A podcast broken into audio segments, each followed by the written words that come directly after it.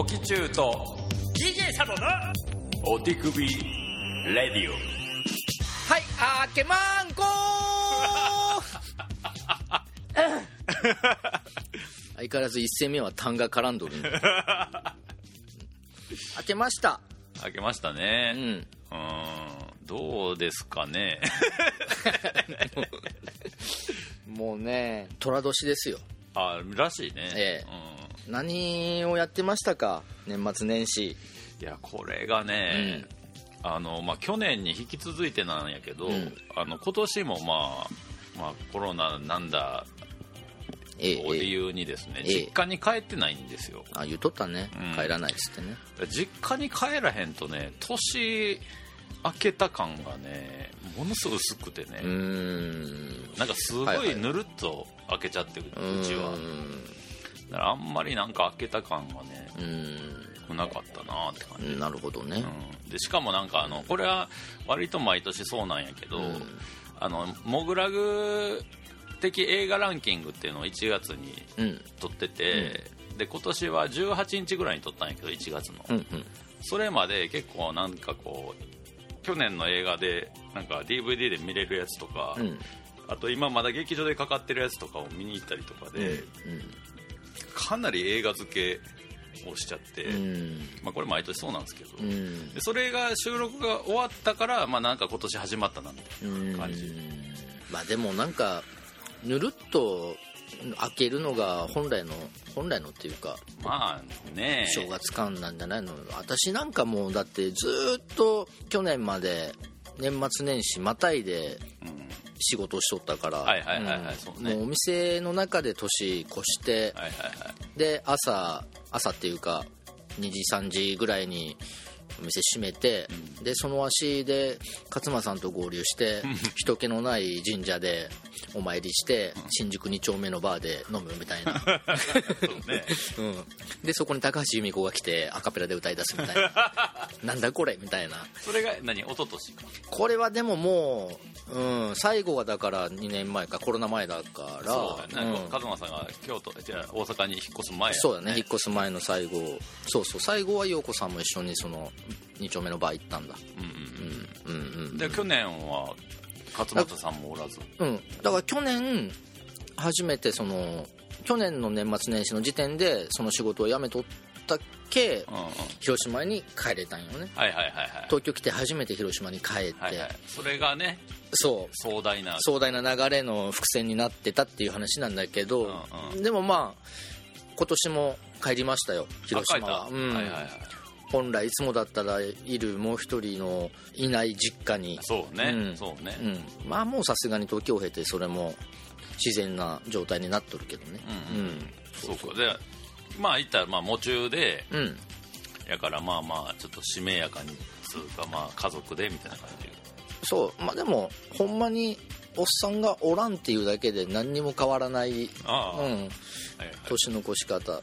ただちょっと今回早めに帰って29日に広島帰って、はいはいはい。でその日になんかスケーター周りで忘年会しようみたいな話になっとって、はいはいはいで実家をスルーして俺そのまま荷物持ったまんま広島駅から呉まで行って、うんうん呉で荷物持ったまんまみんなと合流して、で忘年会的なことをしてうん、うんで解散ってなったのが結構夜中で、うんうんで実家はもうばあちゃん一人だから確実に寝とるしうんうんなんかこう帰ってゴソゴソ起こすのも悪いなと思って 漫画喫茶に泊まる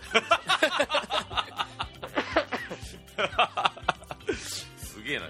学生みたいなことしてる、うん、また呉に漫画喫茶が1軒しかないのよ、ああはいはい、うん、3階建てビルみたいなところではい。2階が満喫になっとって3階が昔から行きつけの銭湯であでその目の前の川隔てていつもの俺らが滑っとるスケートスポットっていうもうザ地元のビルで。でも満喫ができたのはここ数年の間でもともとはその銭湯ばっかり行っとったんだけど、まあ、初めて行ってそしたらもう1畳足らずのそうね。うん。うん、あの椅子じゃない部屋ね。フラットベースっていうフラットスペースか。そんなんあんねや。そう。だからもうゴロンと寝れるみたいな、はいはいはい。うん。で朝7時ぐらいに起きて、上の階の銭湯にそのままサービス券付きだったから、銭湯券を持って朝風呂。ああだけどそれって12月30日の話やね。これは12月30日の朝の話やね。そうそうそうの朝に満喫からのそのコースをやってる人たちはもうプロしかいないでしょ。いや俺ももうほんまに思った。これクレのプロがやるやつだ、うん。うん、で思い出すのその銭湯に行くとねあのー朝7時よ結構おっさんいるのよ、ああいるやろうね、ん、でおっさんが何人ぐらいおったかな？67人おるのよ。うんその日にうん。家に帰れない、まあ、何かしらのプロたちやんな。いやもう違うプロもその67の中の半分34人は全身もんもんだから あこの街そういうプロあそうそう。そうだったって思って。いやでまあもうほっかほかの状態で 朝8時ぐらいに風呂出て、で外でコーヒー買って、うん。コーヒー牛乳買って、いつもの滑っとったスポットに腰下ろして、はいはいはい。コーヒーとタバコ、うん。朝日とともにうん。12月30日。いや気持ちいいわー思って。そしたらふらっとなんかなんかねヨボヨボのおじいさんだね。なんか身なりはいいんだけど、もうおじいさん、なんかビニール袋持ってふらっと公園入ってきておもむろに鳥に餌をあげ始めるのね。はいはいはいバーバーって。はい。でただの餌じゃないの。なんか見たらね生肉なのよ。ボトンボトンっつってなんなんそれって思ってで食いに来る鳥も最初ハトとカラスなんだけどなんか名前の知らないなんかあの白鳥みたいなサイズのやつがわっさー来たりするの。んこんなん見たことないわ俺この公園で思って。でもなんか鳥にこうね餌をあげる、うん、一応公園には鳥に餌をあげないでくださいってバー看板貼ってあるんだけど。まあでもええことじゃんと思ってなんかすがすがしいわ思ってうん。肉っていうのがお除けばね。そう。いやでもうわすがすがしい光景だわって思って見とったら餌やり終えたそのビニール袋を川にポイって投げた瞬間に「なあ!」って。全てが台無しよ。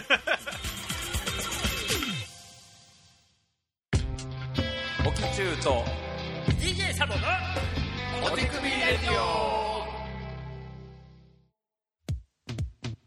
ここに来て村西徹が天がそっくりのオナホール作って新発売してるの知ってる？めっちゃメタバースやんもうね形も天下だし色も赤と白でもろ天下だし。商品名なんだったっけな？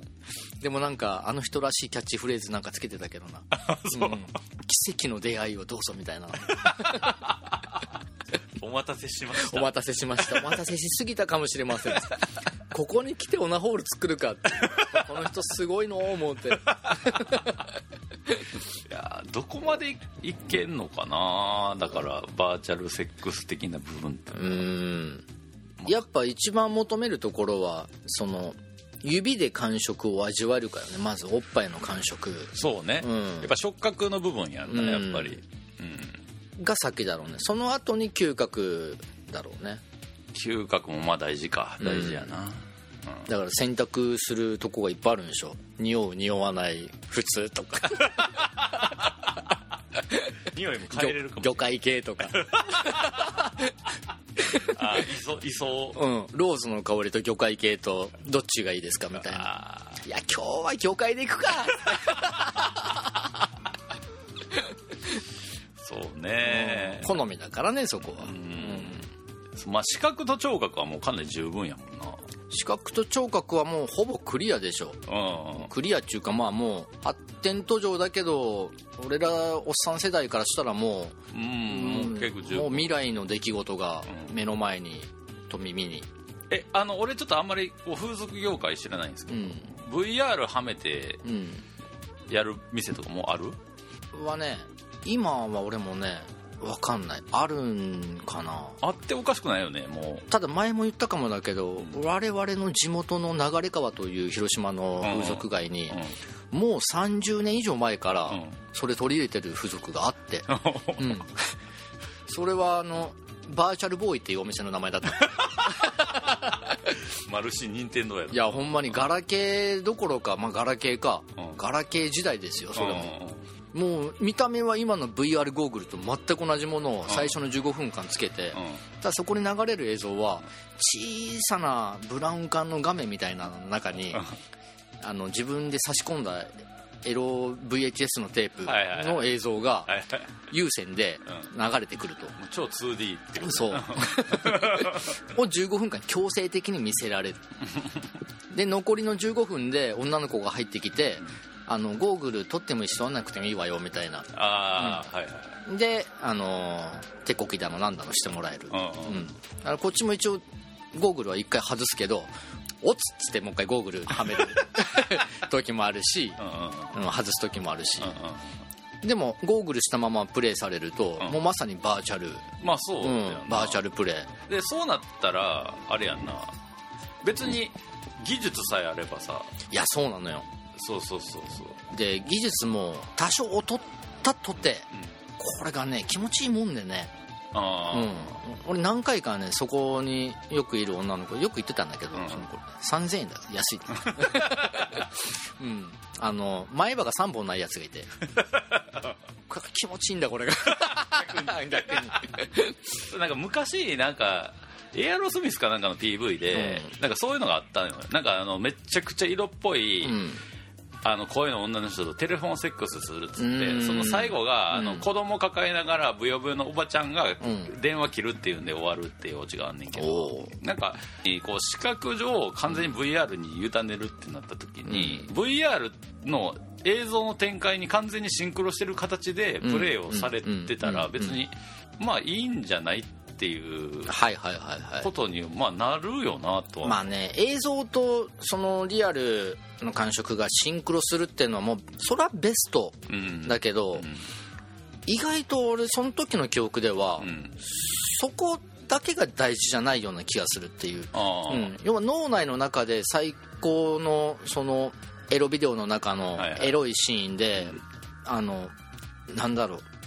とにかくエロいことに集中しとる頭。うんうんと映像。うんうん。で他に何の視界も映らない、うんでも下半身はとにかくいじられまくって気持ちよくされてる、うん。いつもだったら単純に自分がするオナニうんうんーをやってもらっとる状態。うんうんでの方が俺はねなんかある意味リアルというか。ああ、そう。だから最強のオナニーなのよそれが。そうそうやね、うん結局。うんうんうん。まあ脳内でも保管もするやろうしね。なんか自分の中でこうそれをこううまいこと合致させてそうそうそうそう。そなんかその時間も楽しむというかね。ううんん、だから本当に映像とシンクロさせたらその映像の中でのフィニッシュと自分のフィニッシュのタイミングが一緒じゃないとそういうことになる。ブレちゃうから。ね。うん。だからそこ完全に切り離した方が楽しめるような気がする、そこでも結構あれやね。趣味分かれそうやねでも。そうね。これは本当好みね。による、うなんかその要は VR 外さへんかったらじゃあ相手男でもいいんかっていう話も。いやそこなんですよいいんですよ結局。結局いいってことになるよね、いいんだけど初めからそれが男と分かっとったらそれは気持ち的にもちろんそうそうそう。あのスタンダードなね女好きとしてはやっぱり違うんだけど、うんうんでもそこが容姿がどうであれ女だっていう前提だとうんうんもう多少の容姿は関係ないっていうかね。そうやね、うん。だからそのまあ、終わった後の冷め度は半端ないけどね。いやそうやとう思う、ん、確かに。終わってフィニッシュの後ゴーグル外してありがとうねって言った瞬間に二度と来るかって 思うけど、2週間後に来てんのよね。バーチャルボーイ。バーチャルボーイは。そういうボーイだったからね。うん、どうなんのかな。怖いね。でも逆に。うんもうその現実俺あの 3D の映画を見てる時も、うん。一瞬絶対外してどんな感じで現実見えてんのやろってやっちゃいたくなるタイプやから。最近 3D の映画ってまだあるの？あるめちゃくちゃ減ってる。でしょ？う、うんめちゃくちゃ減ってる、一時なんかうん、あの映画館によっては半々ぐらいの時間でやってますみたいな時あったでしょ？俺ね 3D が見えないたはいはいはいなんかただぼやけて見えてしまうだけで気持ち悪って思ってそれ以来 3D なんてええわっていう感じになったんだあれ結構なんかあのコストがかかるのよね、うん。ほんまにちゃんとした 3D アバターみたいなレベルのやつって、うん。あのそそれ専門のカメラでそもそも撮らなあかんねうん。でももともと普通のデジタル環境で撮ってて、後で無理やり 3D 化すしたタイプの映画とかもあって、うん。それはもうなんかあのあんまり結局 3D に見えへんうん。だからかなり最初から 3D を作るっていう映画はうん。本数かなり少ないと思う現状で、そうよね。うん。しなんか実際やっぱあんまり多分そんなに人気なかったんちゃうかなっていやだと思う、うん。なんか逆に没入できへんわって思って俺は。うんうんうん。まあ俺なんかは特に眼鏡に眼鏡かけなあかんから。うんうわ最悪じゃん。きついんやけどそれ自体。うちょいちょいこう 3D 眼鏡の方をちょっとこう支えてないと。あかんみたいなのもあって。んうわなんだろうなやっぱ減っとるよねでも。減ってるうん減ってる減ってるまあやっぱ出落ち出落ちやったよねやっぱり、うん。うん。あと 4D とかもあったでしょ？4D は1回だけ体験したけども、二度ともういらんと。風と揺れと？水、うん、水かとあの 3D うんうん。映像、うんうん水と風がもう本当にもう、えーそれこそバーチャル風俗と一緒で、うんうんあの全くシンクロしてないそもそも。はいはいはいはい。出るタイミングが。はいはいはいはい。うん。シンクロ線のに水出されたら ただの嫌がらせだもんね。そうなんかすごい洪水が来てそこから逃げるみたいな時に水がピュッて出るんやけど、ん。それと同じ量が、うん。敵みたいなのがアップで、うん。お前はもうここで終わりだペーって唾吐いた瞬間に出るみたいうわ最悪だ。最悪だ。うん、な、もう何をこれは感じたらいいの？まあでもそこもねここで出す出さんを決めとる人がおるわけだろ。そうそうそうそうそう、つばんとこ出す出さん。みたいな出すっしょみたいな裏方のなんかイメージ湧いたらもう冷めるわ。俺最後の方風と水出るとこ全部指で塞ぎながら見てる。あ防げるんだそれは。そうそうそう、うん。もうしんどいってなって。うん。ねえ。いやエロビデオだったらちょっと 4D 体験してみたいなって思うけどね。なんかあのー数年前にその VR がそれこそめちゃくちゃこうオキュラスとかがいっぱい出てきた頃に、タイかどっかのうん。なんか露店みたいので、うん。なんか VR でなんかジェットコースターみたいなのをやるみたいなんで、めちゃめちゃ簡易で作ったもうボロボロのなんかこう動く椅子みたいなんにそれをお客さんを乗せてんねんけど、うん。その映像に完全にシンクロした感じで、うん。しかももう完全に迷信だようなバイトみたいなのが、うん。こうそれを台を ベストなタイミングで揺らしてんねやんか。でそれはなんか面白かった。なんかあのその,、えその様がうんいや面白いっていうか。その様見た後自分プレイヤーになったらもうシンクロどころじゃない。そうそうでなんかめっちゃうまいっぽくてその揺らああし方が。なるほどね。うん。うん。だからそうだから完全に映像で同期するんやったらそのやっぱ入り口から出口まで全部そう完璧に同期した方がおうん。もろいタイプもあるけどはいはいはい。やっぱ風俗はそれこそやっぱ射精のタイミングが人それぞれやからそうね。うん。そこのむずさがうん。あるな確かに。でも 4D でエロビデオねなんか耳元でフーってされたら風がフーってきて。あで相手が潮吹いたら水がピューって。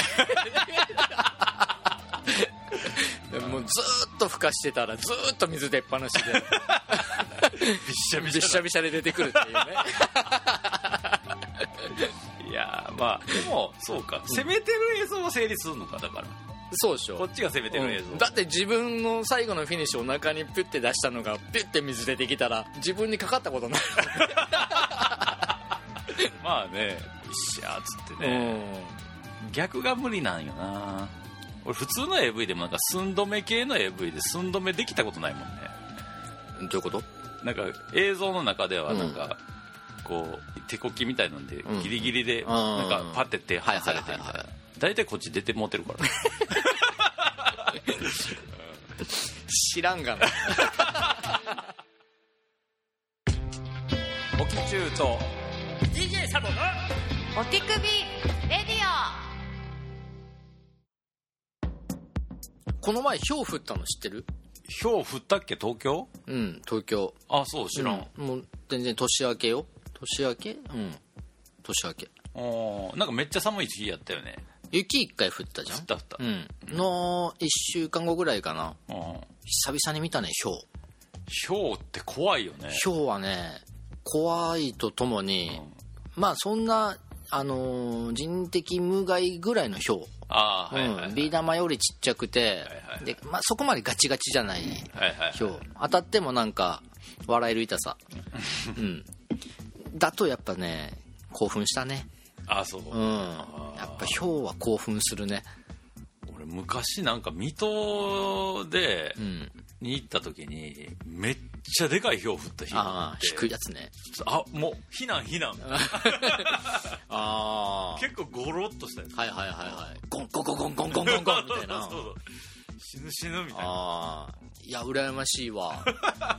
結構普通に怖い。いやいや怖いのはわかる。なんかこういうのってね向き合った人しか分からない恐怖ってあるけどでもいろいろ向き合ってきたけど氷向き合ってないなっていう。台風で死にかけた地震で死にかけたあいろいろあるけどいやでも今年だから雪とか多いやんか。多くないじゃん。都内はね。うん。だけどあれやで滋賀県とか5 0センチとか積もってるから、ね、あまあまあまあねまあでも相変わらず寒い時は暑い方がええわっつって暑い時は寒い方がええわっつっとるけどでもやっぱり寒いのは答えるね。ちなみにやけど今回のうん。あのメールの募集テーマ、うん。こんな冬季オリンピックを見たいこんなと東京オリンピックが嫌だっていうんで募集かけてんねんけど寒いといえば東京オリンピック東京オリンピックの話題なんか一切聞かへんねんけど。うん多分来年だね。いやなんか間違ったんかなっていうぐらい聞かへんねんけど、うん。いやちなみにまあこんだけ話題になってないから、うん。今回メール来てないですけど。このメディアのせいにしてんだね。そうそうそうそうそうそううんいやそれはあれですよもうこの話題だとちょっとサボちゃん起き中これは怒れないわみたいな人はもういっぱいいますから。なるほど。うちのリスナーでで気を使ってくれてんだ。そうそうそう送ってないってむしろちょっとごめんなさいうん。うん。まあなんだろう冬季オリンピックほら俺この前ね今日持って帰らせていただきますが浜田中さんの絵をあそうですね。買わせてもらったじゃない？はいはいはい、うん。あれとあのカーリングってあるじゃん、カーリングはいはい、うん、カーリングのあの何？取っ手付きの石あるじゃん。あ石あるね。うん、あのカーリングの石がうん。この前の絵とん。同じ値段だったっていう話。ああそうなん 高っあの石。だろ？高っ思って、うん。あんなもん壁に飾っても俺何の何のあれモチベーションも上がらんからうん。ええもん買ったわ思って。ううん。ん、あんなんだってアイロンにもならんよねあんな。アイロンならんね。うん。文鎮にはなるけどね。半紙半分埋まるけどね、そうそうそうそう。だから冬季オリンピックの話として、あのカーリングの球と、あの僕が買った絵が同じ金額だったよっていう。話で。で次回のメールテーマ募集にもう入ろう。いやでもあれじゃない？なんかあのなんかそれ言うとちょっとなんかあこのぐらいの絵買ったんやみたいなもう分かっちゃってよくないんじゃない？何？カーリングなんだ うん。それで言うと浜中の絵はお買い得ですよやっぱりそこはね。まあね、まあのそこまであの突っ込まれるほどの思いで言ってないからね。まあまうん、たまたまなんかで見たらあ高っカーリングの球って思って。あだってあれ1個じゃないじゃんプレーする時。ーまあ。あのゴロゴロ石を何個使っとるな1プレーで。何個もね、うん。まあ20個は使わんか。まあでも10個は使うだ10個ろは使う。まあいや56個じゃない相手チーム1チーム56個ぐらいか。うん。だだから2チームで10個ぐらい使ってるだ10ろ。個使う使う使う。まあ100いってるね。高いスポーツやで。いやまあそんだけニッチやから高いってのもあるよ。あまあまあね。うん。もうもう今年の冬もカーリングできるでヤッホー！みたいな国はうん。もっと安いと思うけど、一生聞かんセリフだろうね。普通に生活してたら。ほんまに。あじゃあなんかちょっとあの去年。うん。去年じゃなくてもいいけど最近記憶に残ってて、うん。これ買ってよかったなみたいなうん。ものある？なんか。買い物？買い物。いやリアルにじゃろ？リアル。うん。リアルに買ってよかったの最近オナホールも買ってないしな。おおなんだろう。買おうとしとるものでもいいの。ああそううんそれぜひ。だったらもうここもうキンキンで買おうとしとるのが、iPhone いやそれなんかあのしょうもなすぎるそうだろ？うん。うーん。いや俺ねあのひげ剃り買ったんですよ。は電動のひげ剃り。あ。は俺、あうん。えっとね20年以上うん。T 字で剃ってたの。うん。でなんかあの電動のひげ剃りって、うん。多分高校ぐらいの時に、なんかの景品で当たって、うん当たっためっちゃしょぼいやつをうん。使って以来、ん。なんか剃れへんイメージがすげえあって。うん。でずっと T 字で剃っててんけど、うん。俺 T 字でうん。あの逆剃りすると絶対切ってたのよ、うんうんこの口のうん上のとこ、うんうんでなんか最近の電動ひげ剃りってどんなどんなもんなんやろうなみたいな、はいはいはい。でヨドバシ行ってさ、はいはい。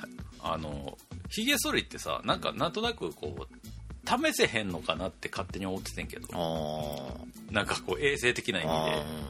なんか試せますよって言われて。うん。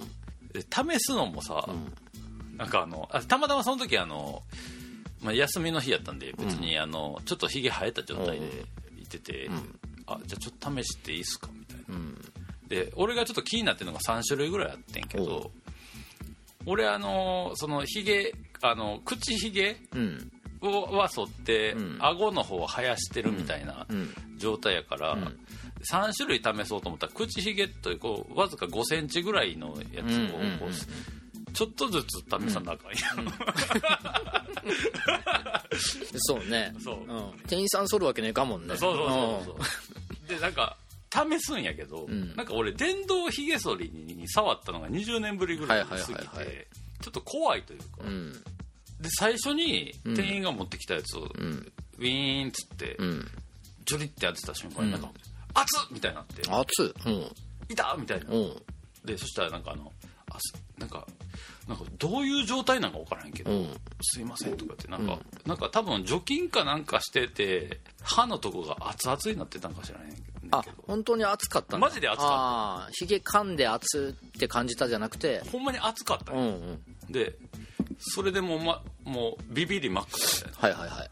で別のやつをちょっと当てながら、こうこうやって一日このひげ剃りいろんな人のひげ剃ってんのかなと思いながら、ん。で結局試したんやけど良さあんま分からへんくて、うん。まあその時にこれお買い得ですみたいなうん。やつやってんけど、2万2000円ぐらい。のえー、高っ。まあでも今高っつってもまあまあいいや。やつ買って、ん。で最近使ってんねんけど、ん。なんかあのそれこそまだこれもお試しっていうか、ちょっとひげが生えかけた時に、半分電動で剃って、ん残りの半分を T 字で剃ったと、したら電動の方がやっぱり剃れてて、えめっちゃいい買い物したなっていう話なんやけど。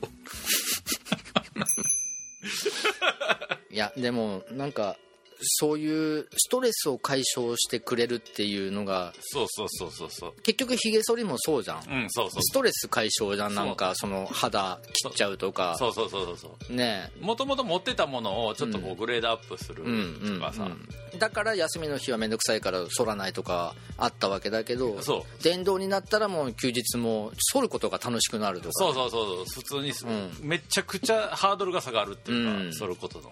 掃除機もそうだもんね。やっぱ重いしんどいっていうのがあるから掃除を怠るけど、うん。楽しくなるとやるもんねやっぱね、そう。ん、だからこれメールテーマでどうですか？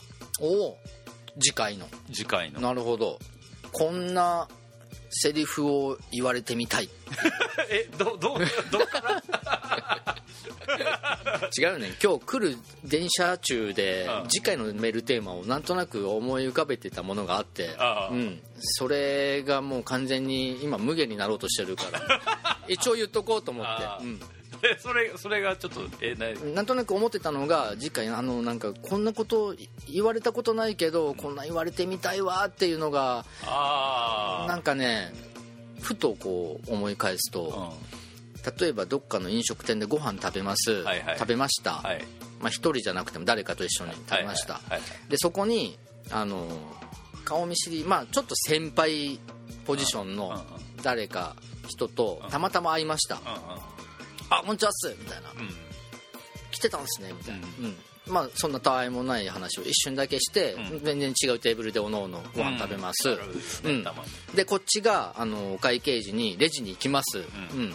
先輩の姿はなんかそんな探すほどのことはしないし、自然に帰ろうとします、ん。でレジでお金払おうとしたら、お会計はもういただいております。って言われたことないけど言われたいってみたい。あーはい わかるでしょ、はいはいはい。それは確かに言われたことなういな、ん、なんかこんなん経験してる、まあ、芸人とかだったらある話なんかもだけど、あちなみにちょっとそれでちょっと一瞬思ったんやけど、ん。サボちゃん飲食やってて飲食店やってたんやん。か、あのさ客がさ食べてさ、ううん。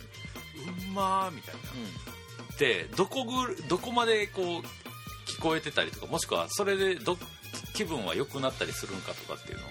まあ、気分良くなるは間違いないよね、うん。でそれを聞くのは、まあ、まず2人以上うん。のあの来客だったらその連れ同士友達同士で「うめうまっ!」って。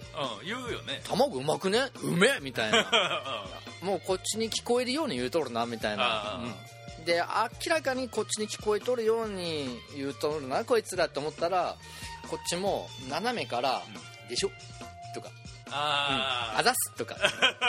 で向こうも「うめっす」みたいな「でしょ?」あでもそこであのパッとこっちも仕事手元にないのに仕事に戻ったふりをする。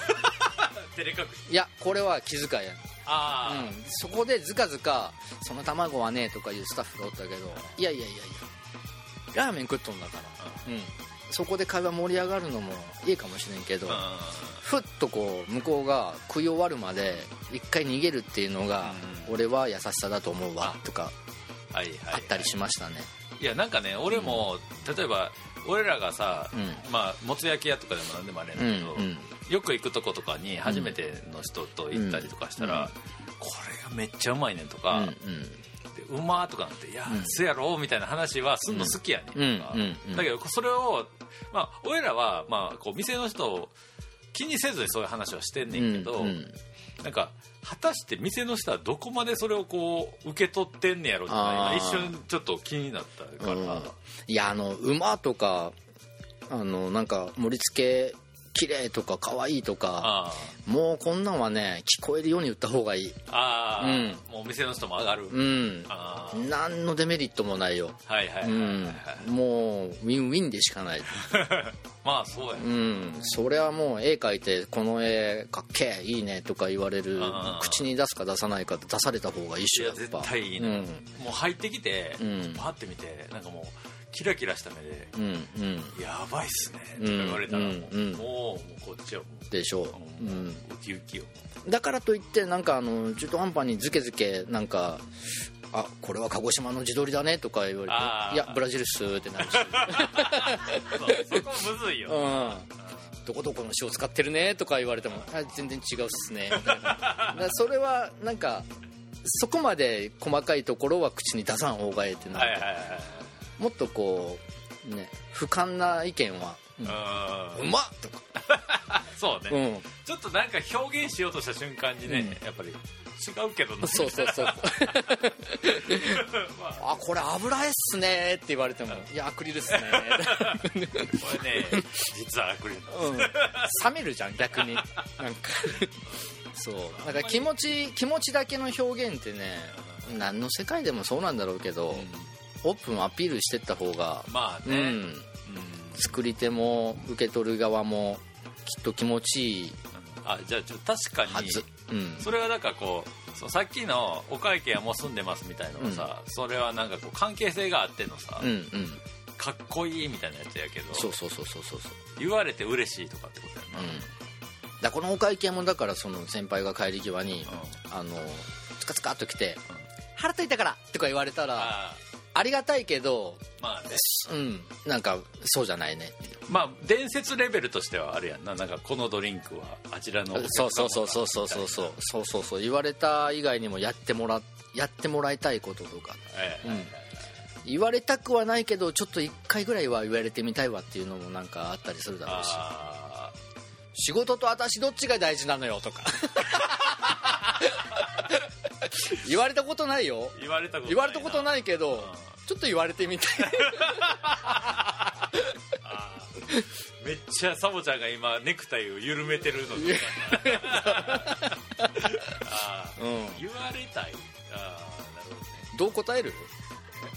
仕事と私どっちが大事なのよって言われたら。うーんだやろな。なんかわかるだろうみたいうわー2日後に刺される。もう一回投げるやつ。あいやだけど、うん。そのそれにその質問に関しては別に言われて嬉しいと俺思わんかったんだよ。思わないですよそれは。あどっちかっつったら言われたくないか。そう困る困るやつ。うん。うん。まあねうん。困らされる、一応まあでもなんなんて言うんだろう。あの形は違えどうん。愛されてるがゆえに出てくるまあね。このセリフではあるじゃんでニヒルな人しか言われないじゃんああちょっと危険なね、うん。危険な香りのする人が言われがちでは愛され愛されすぎて言われるみたいなだからあの要はあの歌の歌詞とかでさはいはい。言われて嬉しいのとかってあるじゃない、はいはいはいはい。例えば「あなたに会えてよかった」とか。あそれはもう毎日のように言われてるね俺は。あ言われてる？うん。猫にね。あと何やろうななんか愛を語るより口づけを交わそう。みたいなそれ言われたい？ほんまに。なんか言われて嬉しいのはなんか歌のタイトルとかあるじゃない？なんか。あなたのキスを数えましょうとか言われたい？数えときや勝手にっつって。黒板買おうかみたいな。あと何？なんかあの何やろうな。でもなんかあのそう俺がなんか最近ちょっと思ってたのは、別に関係あんのかないのか分かんないけど、はいはい。あのスウェット生地のね服を買う時に、うん。あの俺がかつて言われたことが矛盾してるなって思ったのを最近思いあ店員さんから言われた。店員さんから言われて。あのさっきのさ、うん。だからそのお会計はすでにもらってますとかも、うん。全部店員さんが一応発信元やけど、うん。そのなんていうの？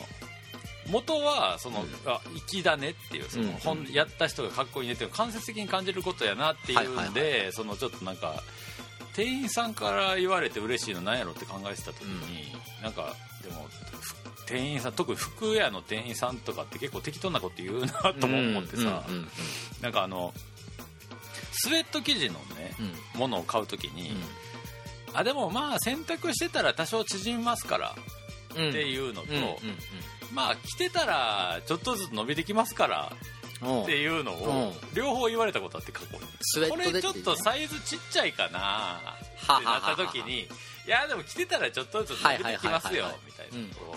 いやこれちょっとサイズ大きすぎるかなってなって、はいはいはい。いやまあ洗濯したら全然できますって俺両方言われたことあるなって、そう同じ日で同じ人に言われたらやばかったね。いやこれはまあ別の企画うんわかるわかる店員ってなんか適当なこと言う時もあるよなうん。なんか全然関係ないねんけど、なんかその適当な中でも本音が入ってたら嬉しかったりするじゃん。ああはいはいはい、なんか A か B かで迷ってるみたいな、うん。で更衣室で着替え終えて、で店員さんが両方とも見た体で、う両方とも着て見てもらって、で自分の服に着替えて、で A と B どっちにしよっかなって言った時に、まさかのそこで店員さんが C を持ってくるっていう。ああ、なるほど。もうどっちか言ったら買うかもしれないなっていう時なのに、はいはいあのここに来てちょっとなんなんですけどって。あそれ奥から持ってきてうん。これも着てみてもらっていいですか？それはいいってなこの流れはもう惚れてまうやろでしああそれは言われたいかも。ょでしょ？あでもね俺服屋の店員限定やけど、うん。逆に言われて一番嫌なやつっていうのが、うんうん。これ僕も買いましたっていう。あめちゃくちゃ嫌や、最悪だ。うん、うん。これめっちゃいいですよね。僕も買いましたって言われた瞬間に俺も買いたくなる、それ死んだ嫁も着てましたとかね 絶対最近やんってなるし。オキチューと DJ サボのレディ難しいね質問って こんな質問をしてくださいっていう質問にする？投げに投げて。こんなメールテーマを募集したらどうですかっていいう。う募集にする？やめちまえ。よ もう行くか究極の質問。お手首レディを存続してほしいですか？してほしくないですかって。これ究極で？ああ究極やな、うんそれは。確かにいっぺん聞いてみる、うん。で存続してほしいなら存続してほしい理由も1行ぐらいは欲しいやっああ、ぱりね、うん。確かにね。で存続してほしくないっていう理由はなくていい。聞きたくえ、ねこれねさこれむこれこんかったらどうする？来んかったらなぜ来なかったかを次回話し合おう 急になんか 急に話題に熱を帯びてきたけど。うん。もしかしたら本当にリアルにいやちょっと下ネタが少ないからいやつまんないとか。ああもしくはね逆に下ネタが多すぎてとかもあるかまあもし下ネタ多すぎてお手首レディオのタイトルで入ってこんとは思うけどれないまあ確かにな、うん。そもそも。えすごい質問やなそれまあでもいいんじゃないこれぐらいだってもう何年6年目に、まあもう7年は以上はやってるんでね、そうよね。うん、確かに今問うてみてもいいかもしれないね、これで今2ヶ月連続でお便りゼロですよ。確かに、ううん。んそりゃそうだね、ん。ちょっとじゃあ聞いてみる？聞いてみようか。お手首を存続したいですか？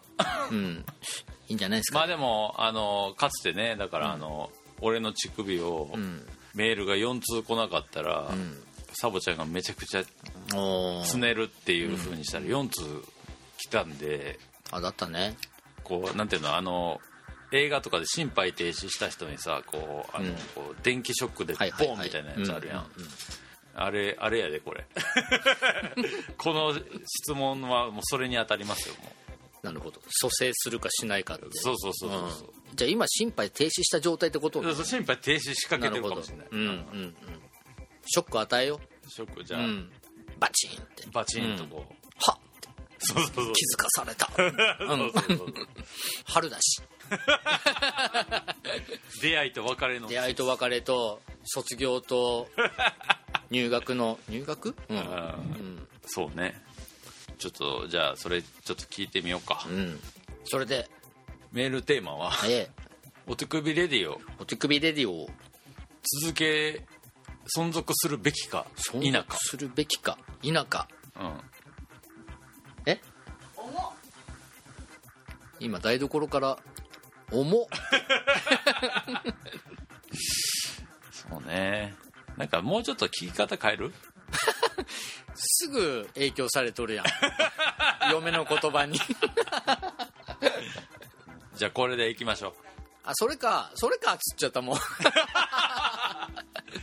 うん。ここまでそうしようかっつってそれかだけど、う、うん、あのお手首レディオはい。のうん。サブタイトル募集する？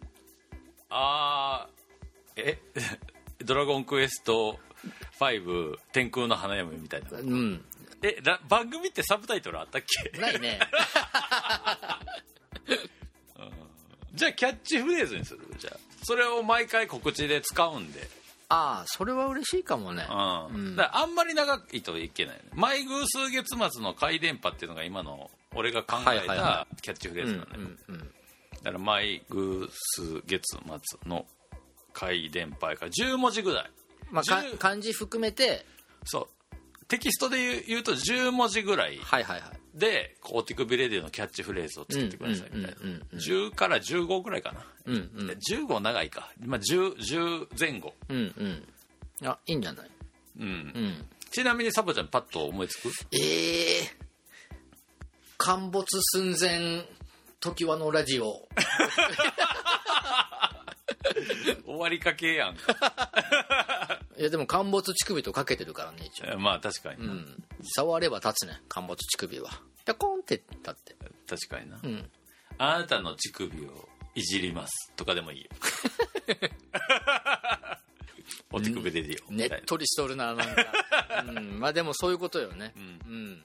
あなたの手首の恋人みたいなんでもいいし涙はそこからやってくる。やってくる。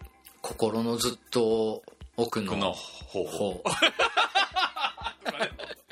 ちょっとお手首でキャッチフレーズ聞き聞きますか？そうだね、うん、確かに迷宮数月回電波はそんなキャッチーではない。分かりやすいけど別に、うんそうそうそうそうそう。うん、じゃあお手首レディオのキャッチフレーズを考えて。キャッチフレーズ、うん、でそれ採用されたら基本的にはあのそれを使い続けて。使い続けて。うん、いくのでうん。そうですね。すごいねこの切り返し。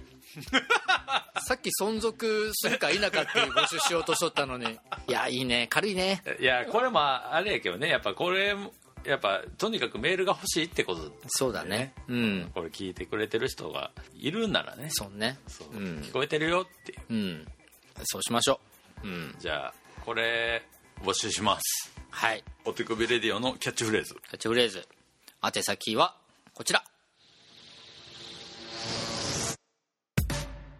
次回のトークテーマについての内容はもちろんのことあなたのエロさをこっそりと教えてくれたり番組への質問だったりふわっとみたいなことだったり何でも OK です。宛先はインフォアットモグラグドットコム info at モグラグ .com 懸命にお手首レディオ宛てと書いて送ってください。もしくは Facebook のお手首ページからダイレクトメッセージで送っていただいても OK です。採用された方には漏れなくステッカーをプレゼント。お便り待ってます。はい。な感じですか？はい、うん。そうですね。結構ですね。深い時間になりましたよ、はい。うん、これ聞いてる人はねサクッと4 5 0分で終わってると思うけども。そうね。ん、今日も収録始めて3時間半ぐらいやってるからね。そうそうそう。う、ん。まあこれを機にね2022年も頑張っていかないかなというそうね。見ております。何年かんでんなんかいろいろとはーってなるようなことがちょっと続きますが、うん。うん、はーをはーでふいってなんかこう 上げていきたいねっていうね。あそうそうそう。ん。よりポジで、ポジでね。うん、いきましょうと。無意識なポジでいったりましょうよ。はい、お手首レディオ2022年うん。4月に向けて。大丈夫？言い忘れたことはもうない？ない。もうで大丈夫。うん。じゃあ太田が考えるちょっとお手首レディオのキャッチフレーズを言ってもらって CM に。それはちょっと難しすぎるわ。うん。一個だけ言ってもらえたら。うん頑張れ DJ サボおきちゅう頑張りまーす。See you next time! バイ。See you spring! あエイプリルだからエイプリルフールになんかやればよかったね。今。ありがとうございました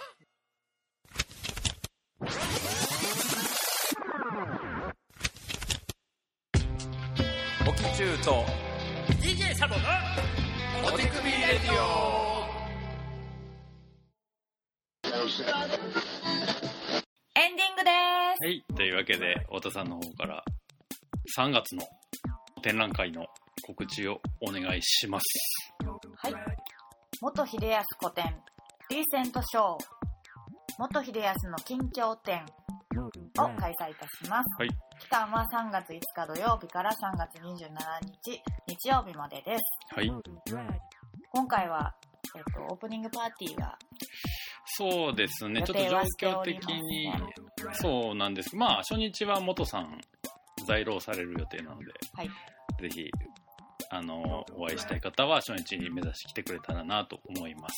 ということで、まあ、元さん、ついにですね、僕ら的には、そうです最ね初に、2014年にフランス2014年ですか、あれ。はい、フランスで出会ってから。そう、ずっとね、いつかやりたいねって言ってくれてて、ついに来ました。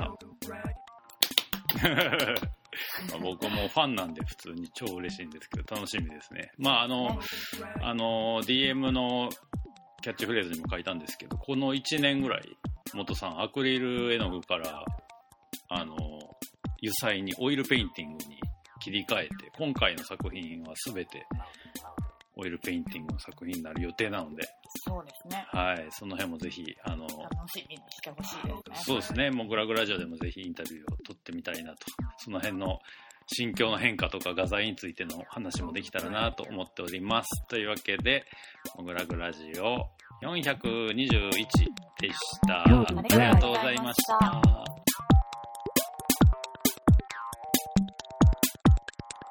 go to drag.